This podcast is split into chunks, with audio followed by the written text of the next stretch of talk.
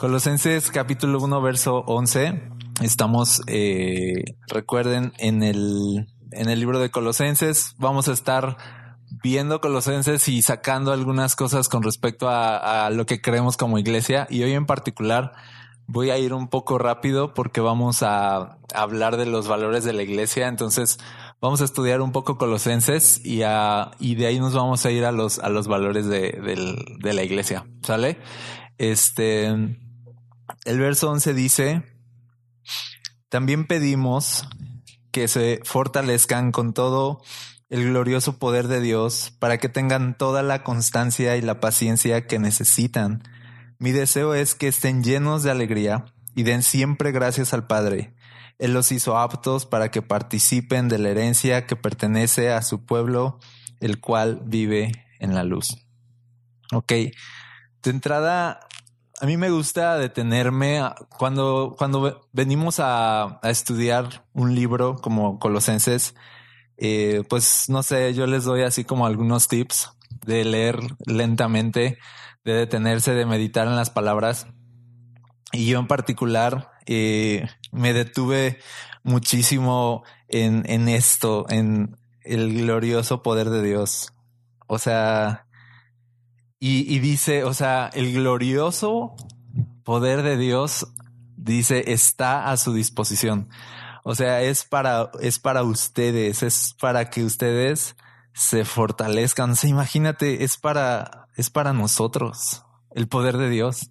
Y no, no un poder así pequeño, sino dice el glorioso poder de Dios está a su disposición, es para ustedes, o sea, para nosotros, ¿no? Esa, esta persona, o sea, este, este ser así insignificante, dice, tienes a tu disposición todo lo de Dios. Y, eso suena así como muy, muy volado. Recuerdan que Jesús dijo, eh, y recibirán poder, poder, cuando haya venido sobre ustedes, ¿quién? El Espíritu Santo y dice, y entonces me serán testigos hasta el último de la tierra. Sí, o sea, algo bien difícil de hacer, así como ser testigos, representar a Cristo, representar a una persona así, como Jesús, la persona más extraordinaria que ha pisado este planeta, y de pronto que esa persona te diga, ahora tú me vas a representar. Ahora, ahora tú vas a ir y vas a comunicar quién soy yo. A través de ti, la gente me va a conocer y es así de no inventes. O sea, es demasiado. Sí o no? Es como, es una carga, es una responsabilidad muy fuerte, pero dice no. O sea, pero recibirán poder. Y entonces para nosotros es muy, muy importante creer y entender que no vamos solos, que hay un, un poder glorioso operando, ¿no? En nuestras vidas. Y es algo que Dios prometió darnos. Porque algo tan difícil de hacer como ser testigos, como comunicar el Evangelio, o sea, sí o no, no es así como, ah, fácil comunicar el Evangelio, o sea, algo tan difícil como alcanzar ciudades, alcanzar otras naciones, o sea, es, es demasiado, es muy, muy volado, pero entonces dice, ustedes tienen a su disposición el glorioso poder de Dios.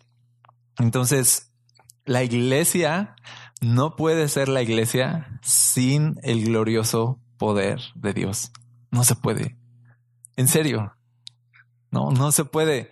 Y ese poder, dice la Biblia, dice, es el que resucitó a Cristo de entre los muertos y dice que también ese mismo poder lo hizo sentar a la diestra de, Dios en la majestad, en las alturas. O sea, ese poder es, dice, está actuando en ustedes. El poder que resucitó a Cristo es, es maravilloso. Entonces, nosotros como iglesia creemos seriamente en esto. Ahí ya le tapé la R. Creemos seriamente en el poder de Dios. O sea, en serio, seriamente, seriamente. Tú ignora que este poder es algo serio. Ignora eso. O sea, no piensas así como ah, el poder de Dios y es así de, o sea, tú ignora eso. Y entonces cuando tú escuchas cosas como Jesús diciendo, yo estaré con ustedes todos los días hasta el fin del mundo, entonces eso te parece nada más una idea romántica, así de, qué, qué bonito, ¿no? Así como de, ah, Jesús está conmigo. O sea, si no, si el poder de Dios no es algo serio, las palabras de Jesús entonces son mero romanticismo. ¿Sí? Pero no, las palabras de Jesús son una realidad palpable, un poder. Dice, yo estaré con ustedes. Es, ah, entonces la presencia de Dios, el poder de Dios va a estar siempre presente y actuando, dice aquí, poderosamente, el glorioso poder va a estar actuando en nosotros. Si pensamos que el glorioso poder es algo serio, entonces vamos a estar siempre con la mentalidad, ¿no? La disposición en nuestro ser de no voy solo, el glorioso poder de Dios va conmigo. Eh, eh, Cristo resucitó con este poder. Cristo ascendió a los cielos. Cristo está gobernando en las alturas con este poder. O sea, de esto está muy volado. Es, es demasiado. Y de ese poder dependemos y por ese poder vivimos. A través de ese poder nos movemos y somos aquí, dice, fortalecidos con ese poder. Entonces dice Pablo, así bien quitado de la pena, así orando por la iglesia, eh, ¿qué pedimos de la iglesia? Que no sean una iglesia humana. O sea, en ese sentido, que no sean una iglesia que se mueve con sus fuerzas, con sus ideas, con su dinamismo y lo que sea. O sea, porque sí tenemos ideas, sí tenemos dinamismo y lo que quieran, pero no nosotros, no vamos solos, sino Pablo decía, yo oro y pido que ustedes tengan la fortaleza que viene del glorioso poder de Dios. Entonces creemos que, que en el Espíritu Santo está la fuerza del cristiano. Creemos seriamente en el poder de Dios. Creemos seriamente en las palabras de Jesús cuando dijo, no se vayan hasta que haya venido el poder. Entonces nos tomamos muy en serio eso en la iglesia nos tomamos muy en serio a Jesús y sus palabras. Y si él dijo recibirán poder, es así de recibiremos poder. No es como de recibirán poder y así de no, recibiremos poder, ¿sí? Y entonces toda la misión que tenemos como iglesia por delante es en el poder de Dios, en el poder del Espíritu Santo. Entonces quiero decirte solo aquí algo un poquito también como personal, no como iglesia, sino para tu vida por favor no te asustes por las cosas difíciles o por las cosas que parecen imposibles en tu vida, porque el mismo poder que resucitó a Cristo de los muertos actúa poderosamente en ti. Y aquí dice, ¿para qué? Pues para que tengan toda la constancia y la paciencia que necesitan.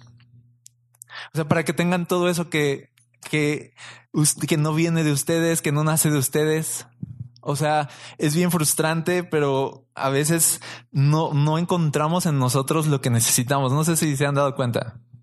O sea, a veces estás, por ejemplo, ansioso y tú quieres encontrar dentro de ti o armar argumentos en tu mente para calmarte a ti mismo. ¿Cuántos hacen eso? Así de, a ver, no, Daniel, este, no, tranquilo, no, y estamos buscando así respuestas y, a ver, respira, respira. O sea, hacemos de todo, ejercicios de respiración, corremos o ya o, comemos, o sea, lo que sea, pero es así de buscamos. Sí, es bien frustrante darse cuenta de, de no, no está en ti. El cristiano tiene que aprender esto que no está en nosotros, que no hay respuestas en nosotros, o sea, respuestas verdaderas, que todo lo que necesitamos para ser constantes, por ejemplo, y pacientes, que es, que es el carácter de Cristo, que es eh, los frutos del Espíritu, todo eso va a venir, dice, con el glorioso poder de Dios. Otra vez. Algo externo a nosotros viene, nos abraza, nos impulsa, nos saca de la ansiedad, nos saca del temor, no somos nosotros. No son nuestras ideas. ¿Alguna vez has estado asustado por algo? ¿Has estado temeroso por algo? En vez de ponerte a argumentar de, a ver, no, ¿por qué esto? O sea, ¿por qué no hacemos cosas tan simples como esto, como pedir? Pedir. O sea, es bien difícil. A mí llevo, yo llevo, pues ya saben, siempre ahorita estoy en, siempre voy a decir 15 años, ya en el 2020 ya voy a decir 16. Llevo 15 años de cristiano y me llevo como 14 años, ¿no? Así de, hey Daniel, pide a Dios lo que necesitas. Estás frustrado, tienes miedo de algo, ¿por qué no te pones a orar y se lo pides? Estás ansioso, o sea, estás ansioso, ¿por qué no levantas tus manos y dices, Señor, dame de tu Espíritu Santo, dame de tu poder, porque yo no puedo? ¿Por qué no hacemos esas cosas tan simples? Yo te reto, bueno, no reto, pero te animo a, a probarlo la próxima vez que tengas miedo, en vez de, de, ah, este, ah, me va a alcanzar y ya es la quincena y la próxima vez que eso, en vez de estar esperando de, pero ya voy a estar tranquilo cuando suene la notificación, ¿verdad? De, del depósito, ¿no? O sea, ahí ya voy a estar tranquilo. No, o sea, en, en, tu momento difícil, ¿por qué no, en vez de depender de cosas que te sucedan momentos que te sucedan, ¿por qué no depender del poder de Dios que te sostiene, te da paciencia, te da constancia cuando, cuando no la tienes? Y cuando te falta eso, dice, para que tengan toda la constancia y la paciencia que necesitan. Todo lo que necesitas como cristiano está en el glorioso poder de Dios. Solo que dice aquí es así de, ¿y cómo lo obtengo? No, así de, no, pues, este, 40 días de ayuno. No, o sea, ni dice eso, es así de, ah, pedirlo, pedirlo. Así de simple. Yo les digo, me llevó como 14 años. O sea, qué burro soy, ¿no? Así de, ala. Me llevó mucho entrar en esa dinámica de pedir, pedir, pedirle a Dios, ¿no? Pedir su fuerza, pedir su espíritu. Pero entonces nosotros creemos esto, que para vivir la vida cristiana que Dios, a Dios le agrada y que honra a Cristo, necesitamos a fuerza a Cristo operando en nosotros con su glorioso poder. Dice aquí para que tengan paciencia y constancia en sus vidas, ¿no? Jesús dijo, les, les daré poder para que sean qué? Testigos para manifestar quién soy yo, para publicar mi nombre en toda la tierra. La misión que tenemos como cristianos no es humana, es totalmente un asunto espiritual. Es una tarea totalmente espiritual. Entonces necesitamos el Espíritu Santo para hacer cosas espirituales como esa. Necesitamos el Espíritu Santo para hacer cosas espirituales como leer nuestra Biblia. Necesitamos el Espíritu Santo para hacer cosas espirituales como orar pero veo que a, veces como que dependemos demasiado de nosotros mismos, de nuestra humanidad, y es bien frustrante. O sea, ahí es cuando chocamos, ahí es cuando nos frustramos de nuestras debilidades y decimos, no, no oré bien, no, no, no estoy entendiendo la Biblia, ¿sí o no te ha pasado? Y así de, pues claro, porque esto es un asunto espiritual y necesitamos pedir, ser fortalecidos con el glorioso poder de Dios para que tengamos todo lo que, de lo que carecemos. Entonces, un cristiano puede ser una, puede ser una persona súper normal, súper humana, que cree en un Dios, o puede ser una persona fortalecida por el poder de Dios y que hace cosas que, que van más allá de sus posibilidades. Yo prefiero ser de estos, de los que hacen cosas que escapan de, nuestra posibilidad, a ser de los que hacen cosas normales, cristianas, así de, ah, yo creo en Dios, así de, mm, pues sí, el diablo también. ¿Sí me explico? Eso es lo que dice la Biblia. Así el diablo también cree, ¿no? Pero ¿cómo se manifiesta tu fe? ¿Cómo se ve tu fe operando en tu vida diaria? Y a veces se manifiesta en las decisiones que tomas y en las cosas a las cuales te atreves a dar pasos porque dices, el Espíritu Santo va conmigo. El Espíritu Santo lo va a hacer. El Espíritu Santo me va a sostener. ¿Sale? Entonces necesitamos el poder de Dios Voy a avanzar y dice Pablo, mi deseo es que estén llenos de alegría y den siempre gracias al Padre.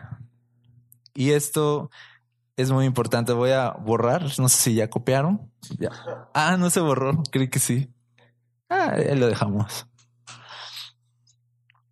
Alegría, hermanos, alegría gente dice, ¿qué desea, qué desea, por ejemplo, Pablo como, como apóstol, como pastor, ¿no? De la gente de la iglesia, a ver de la iglesia.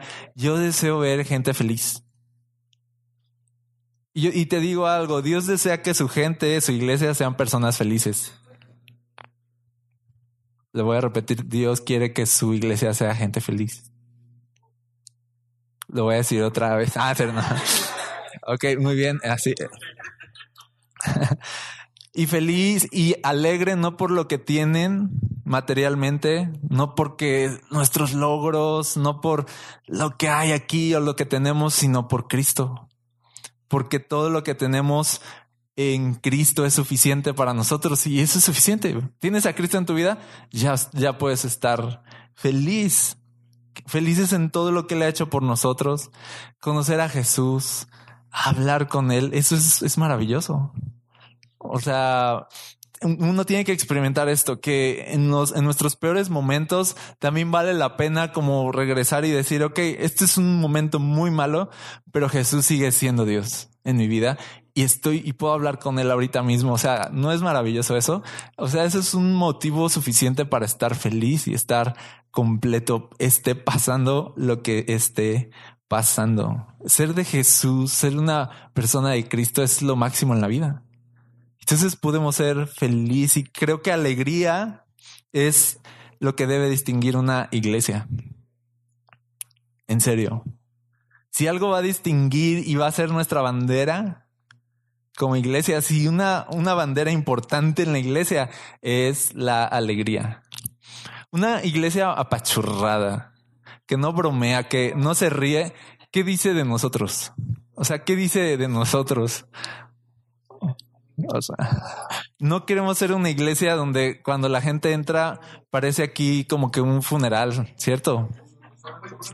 Porque, porque se ha pensado que la iglesia es así como de, ¿no? O sea, de, no, y, o sea, y, y todos así de, o sea, de quién se murió, o sea, quién se murió, Jesús, ¿no? Jesús se murió, sí se murió, pero resucitó. ¿Sí me explico? Es así de, ¿por qué la cara larga?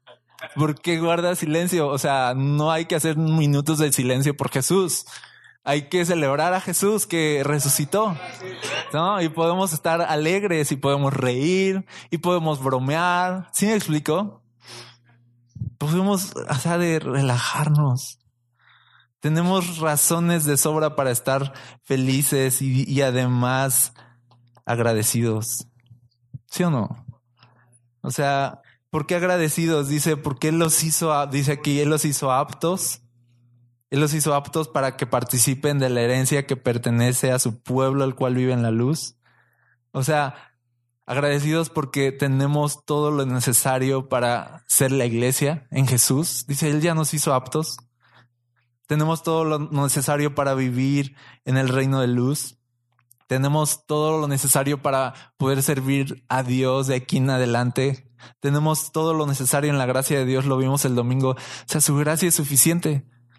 Ya está. Dice, estemos agradecidos, estemos alegres, estamos completos. No hay como que completar aquí niveles para que Dios nos suelte poder o completar niveles para que Dios nos suelte gracia. O sea, de ya nos dio todo en Cristo, ya tenemos todo en Cristo, ya nos dio su Espíritu Santo. O sea, comencemos a vivir en las promesas y en la palabra de Dios y estar alegres y estar agradecidos por eso. Y dice, pues Él, pues Él nos rescató, estoy aquí, pues Él nos rescató del reino de la oscuridad y nos trasladó al reino de su Hijo amado, quien compró nuestra libertad y perdonó nuestros pecados. O sea, agradecidos, seguimos hablando de estar agradecidos dice, ¿dónde está? Den siempre gracias al Padre. Y esa es la conexión, ¿no? O sea, pues Él nos rescató. Den gracias al Padre, pues Él nos rescató del reino de la oscuridad y nos trasladó al reino de su amado Hijo. El Padre nos trasladó a un reino maravilloso. Y, me encanta aquí, Pablo, o sea, ya nos acostumbramos nosotros a este lenguaje dominguero, ¿no? Así de, oh, el reino. Pero piénsenlo bien, o sea, imagínense que no sabes nada, no, no sabes esto del lenguaje dominguero, ni aleluya, nada. Y lees esto y dices, padre, o sea, estoy en una película del Señor de los Anillos, o sea, dice, dice, Él nos rescató del reino de la oscuridad, nos trasladó al reino de su Hijo amado, quien compró nuestra libertad y perdonó nuestros pecados. Pablo usa un, lenguaje distinto y más, más profundo, más que decir eras incrédulo y ahora eres creyente. No, o sea, está, está diciendo, no, tú estabas en un reino oscuro, triste, frío, donde el diablo era el rey y donde todo estaba mal y ahí estaba sumido en la perdición y tu destino era fatal. Eras un esclavo ahí. Dice, pero llegó un rey a conquistar ese reino, ¿no? Llegó un rey Jesús, un rey, o sea, que hizo cachitos ese reino y dice, y compró tu libertad. Habla de un lenguaje de eras un esclavo. O sea, y además, ¿quién iba a dar un peso por ti? Nadie. O sea, ¿quién te iba a querer? O sea, ¿quién iba a decir de, oh, esa persona me interesa para mi reino? Así de, no, o sea, y dice, y este rey vino y se fijó en ti, se interesó en ti, compró tu libertad, perdonó tus pecados y entonces como que te arrebató del reino de oscuridad y te llevó al reino de luz. O sea, estar en Cristo no es pasar de católico a cristiano. O sea, estar en Cristo es pasar del reino de la oscuridad al reino de luz. Es algo mucho más serio. No es pasar de ateo a creyente, es pasar de un reino a otro. Es un asunto serio. Y como iglesia, para nosotros este rescate del reino de la oscuridad y este traslado al reino de su Hijo amado es a lo que nos dedicamos. O sea, eso es nuestro pan diario. Eso es lo que queremos ver.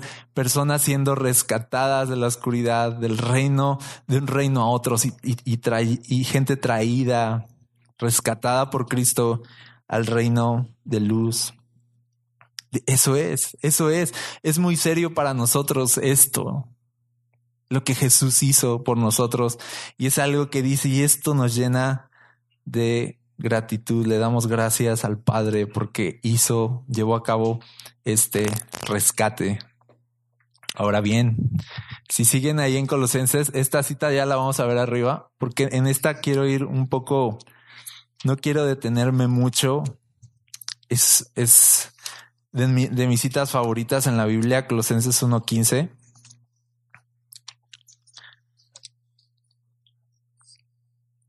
Ahí va. Ya dijo Pablo todo esto, ¿no? Y como que se arranca. Acuérdense que Pablo estaba dictando sus cartas, ¿no? Entonces está hablando del rey que los trasladó del reino de las tinieblas al reino de, de su amado. Y entonces empieza a decir de Cristo es la imagen visible del Dios invisible. Él ya existía antes de que las cosas fueran creadas y es supremo sobre toda la creación porque por medio de él Dios creó todo lo que existe en los lugares celestiales y en la tierra. Hizo las cosas que podemos ver y las que no podemos ver, tales como tronos, reinos, gobernantes y autoridades del mundo invisible. Todo fue creado por medio de él y para él. Cristo es supremo, Cristo es lo más importante, Cristo nace todo, de Cristo proviene todo, Cristo es la razón de todo. Él rodea toda la existencia. No existe nada separado de la realidad de su existencia. O sea, Cristo está de verdad gobernando sobre todo, infundiendo vida sobre todo. Si Cristo no estuviera de por medio, simplemente no existiría absolutamente nada. Es lo que está diciendo y me encanta que dice, hizo las cosas que podemos ver y las que no podemos ver. O sea, no es nada más como que, o sea, dice Cristo está por todo lo que podemos ver. Tú, tú, cada centímetro cuadrado de este planeta, Cristo. O sea, Cristo. No hay una parte donde Cristo no, no diga yo soy rey aquí, yo mando aquí. Cristo manda en todos lados. Y dice, y me encanta que diga, Él creó todo, ¿no? Dice tales como, y las cosas que no podemos ver, como tronos, ¿no? Reinos, gobernantes, autoridades del mundo invisible, y te quedas así de, o sea, esto está grueso. O sea, todo el peso, todo el poder, toda autoridad que exista en este mundo. O sea, es muy poco o muy pobre cuando dices, y Cristo está por encima de todas esas autoridades, tronos, gobernantes. O sea, lo pone así de gobernantes, reyes, o lo que sea. Cristo, Cristo, Cristo está por encima. Todo existe por medio de Él y para Él y para Él todo apunta a Cristo. Todo tiene que ver con Cristo. Y dice el verso 17, Él ya existía antes de todas las cosas. ¿Cómo no va a ser supremo Cristo si Él estaba antes que todo? Dice que todas las cosas. O sea, antes que los ángeles, antes que cualquier color existiera, antes que cualquier aroma existiera, Cristo estaba ahí. Dice, y mantiene unida toda la creación. O sea, si hoy los planetas están en, su órbita y si hoy nuestro día sigue durando 24 horas, es porque Cristo lo hace. No ha colapsado esto porque Cristo está gobernando. Damos por hecho que mañana va a ser de día. No nadie piensa así de, ¿será que salga el sol mañana? Así de yo te pido, Señor, que mañana pues tú permitas que sea de día. No, o sea, damos por hecho muchas cosas, pero aquí dice la Biblia, esas cosas que tú das por hecho, o sea, tienen un trasfondo, Cristo. Cristo creó el día, Cristo creó la noche, Cristo creó el sol, la luna, Cristo creó todo el planeta, todo el universo, todo tiene que ver con Él. Todas las estrellas tienen que ver con Él. Todos los reinos tienen que ver con Él. Tu vida tiene que ver con Él. Toda tu vida tiene que ver con Cristo. No por algo. Cuando llegamos a Cristo es así como de, como que sentimos que todo encaja por fin. ¿Sí o no? Como que sentimos de, ah, no entiendo todo, pero siento que ya, ya entendí. Sí, o sea, de no sé todo todavía, pero estoy en paz, no como de esto de estoy en el lugar correcto. No sé qué va a pasar mañana, no sé qué viene para mi vida, no sé muchas cosas, pero estoy tranquilo. ¿Por qué? Porque de pronto estás como en el lugar en, el cual fuiste diseñado a estar, estás con la persona con la cual, por la cual tú existes. Imagínate pensar de yo existo para Cristo, dice aquí, tú existes para Cristo. Tú existes para Cristo y pensar de, y ahora ya como que estoy unido a Él, es así de, esa, yo creo que todos, si eres cristiano, todos experimentamos esa sensación de ya todo está bien. Ya todo está bien. Yo me acuerdo cuando eh, Cristo vino a mi vida y el día que yo decidí bautizarme, me acuerdo la paz que sentía. De veras, yo creo que si me hubiera tomado una selfie no existían pero si me hubiera tomado una selfie, o sea, en ese momento yo creo que salía luz de mi rostro, ¿no cierto? O sea, yo estaba en una paz así de, de, estaba así de muéranme en este momento, o sea, ya puedo irme, o sea, ya estoy bien, o sea, estoy bien y dicen, ¿y quién se quiere bautizar? Y yo así de, o sea, como, no sé, o sea, yo estaba así de, ala, o sea, claro que yo, o sea, Claro que yo.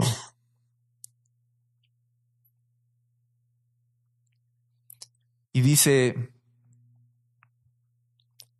el verso 18, Cristo también es la cabeza de la iglesia, la cual es su cuerpo. Y aquí es donde otra vez volvemos a entender de, de esto no es humano. Esto no es cosa de hombres. La iglesia no es cosa de hombres por, o sea, no por algo la iglesia ha subsistido hasta hoy después de más de dos mil años.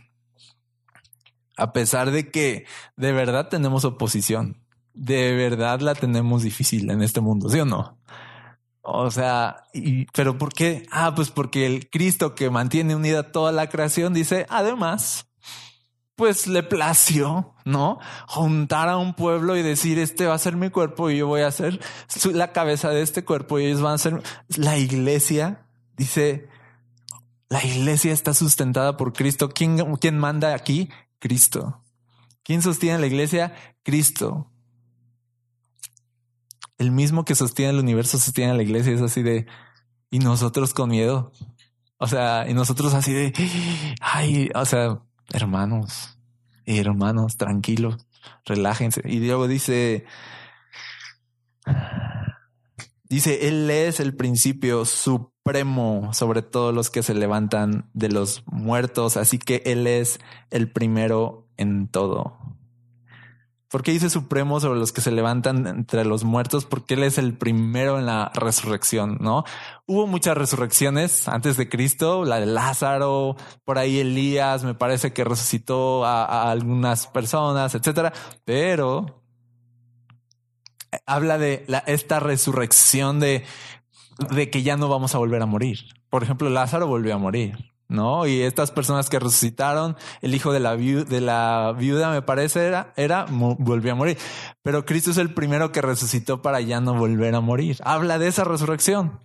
Y dice, nosotros vamos a ser también como Cristo, cuando muramos en la fe en Cristo, vamos a resucitar juntamente con Él, sí, en un cuerpo glorioso, glorificado, que ya no volverá a morir, pero el ganador, campeón, no, indiscutible, el primero en resucitar, el que va adelante de nosotros y nos asegura que entonces todos los demás iremos atrás de él y correremos con la misma suerte que él. Si me explico, el primero es Cristo. El primero es Cristo y, el que Cristo haya resucitado es una garantía absoluta de que nosotros también resucitaremos. Y participaremos con él en su resurrección. Dice el verso 19, pues a Dios en toda su plenitud le agradó vivir en Cristo. Y por medio de él Dios reconcilió consigo todas las cosas. Acuérdense que el universo y Dios estaban peleados. Acuérdense que la creación estaba colapsada. Acuérdense que el pecado hizo estragos. Quedamos separados de Dios. ¿No? Y, no estamos bien con Dios, Dios no está bien con nosotros. Y entonces dice, pero Dios vino y habitó en Cristo con toda su plenitud y por medio de Él y por medio de su sacrificio en la cruz nos reconcilia, dice consigo mismo. Hace que entonces en vez de llamarte enemigo ahora te llama amigo por medio de Cristo. Imagínate todo lo que hace Cristo. Por eso Colosenses 1.15 es así como que bien fuerte, porque dices, Cristo es la persona más importante, Cristo es el ser más importante, Cristo es quien creó todas las cosas, el propósito de todo, la razón de todo, quien mantiene unida toda la creación. O sea, Cristo es el primero en todo, el último. O sea, Cristo así de grande vino y se interesó en nosotros. Así de, es, en serio, es demasiado. Cristo y por medio de ese Cristo, Dios resucitó, perdón, reconcilió, nos reconcilió con Él. Es así de, usaste, usaste, ¿no? A Cristo, el creador de todo, para que yo estuviera bien contigo. Es así de, ¿qué onda? Es demasiado, ¿sí o no? Es demasiado bueno. Es una gran noticia porque nos habla de una salvación que ejecutó no no, Juanito Pérez. ¿Y me explicó? No, un gran maestro, no un gran profeta. Jesús. Jesús.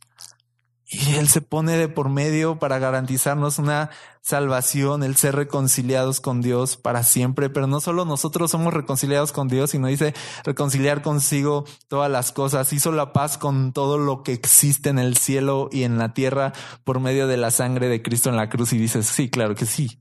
O sea, eh, Cristo no solo iba a salvar personas, o sea, iba a salvar planetas. ¿Sí me explico? Universos colapsados. Y dice, y todo, todo lo que quedó separado de Dios, dice, de pronto se volvió a reconciliar hizo la paz con todo lo que hay en el cielo y en la tierra por medio de la sangre de Cristo en la cruz.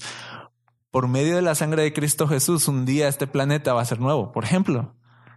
O sea, para eso alcanza la sangre. No crean que nada más para salvar aquí a estos cuates. O sea, no para recuperar toda la creación y para volver a hacer todas las cosas nuevas. Para eso alcanza la sangre de un Cristo que es el creador de todo y que sostiene el universo. Es demasiado. La salvación que tenemos en Cristo es demasiado y me encanta el verso 21 que dice, eso los incluye a ustedes ala. o sea, así de, ya, ya te quieres deshacer así de, no, ya, o sea, me incluyes a mí, estoy invitado a todo esto, o sea, ala. Dice, eso los incluye a ustedes. Quiero decirte algo, eres parte de la historia de Dios. Eres parte, estás incluido en la historia de Dios. No te veas aparte, no te veas como un ente ahí como de, de sobra, no, no estás de sobra, estás incluido en la historia de Dios. Lo que Cristo hizo en la cruz, tú estás incluido. La sangre que derramó, tú estás incluido en esa historia. No eres nadie. No eres, no eres una persona ajena a Cristo. Él sabe tu nombre.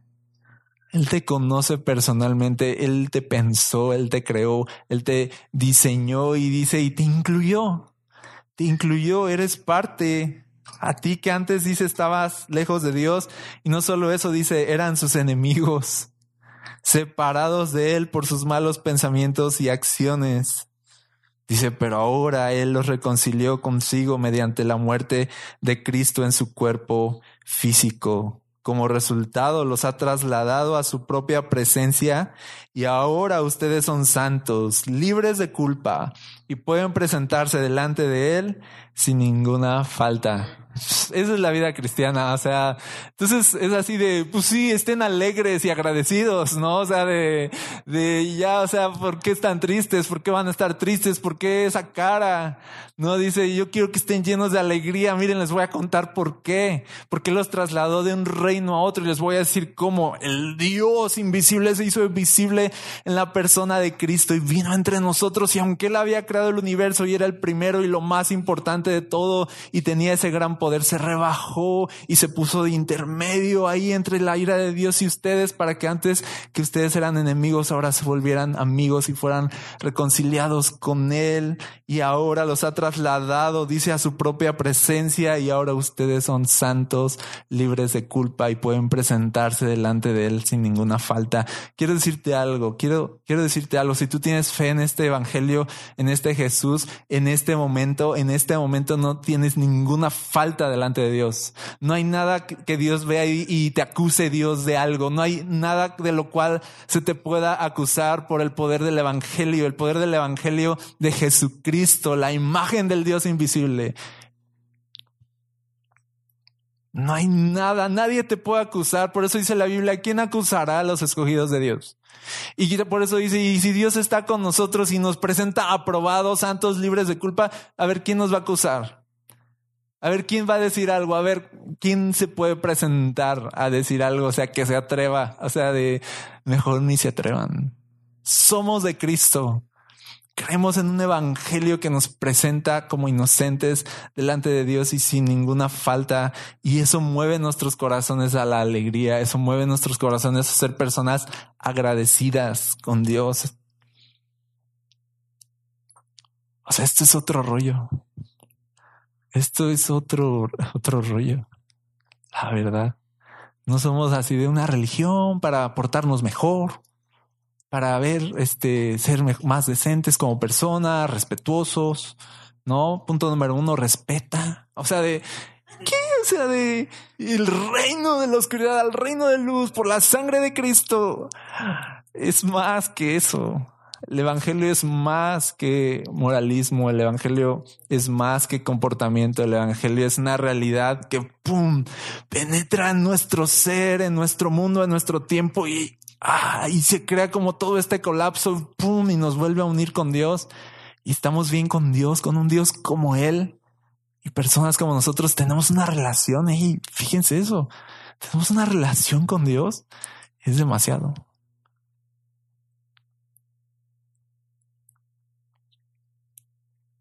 Dice, pero deben seguir creyendo esa verdad y mantenerse firmes en ella. No es verdad que se nos olvidan estas cosas. Y ahorita yo se las digo y, unos están así de, oh, ok, está bien porque está padre recuperar así de el asombro. O sea, a mí me gusta recuperar el asombro por el evangelio porque nos acostumbramos a él.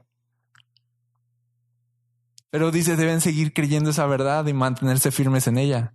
O sea, por ejemplo, no te atrevas un día a presentarte delante de Dios con tu buen desempeño y decirle, mira Dios, aquí te traigo esto, así de...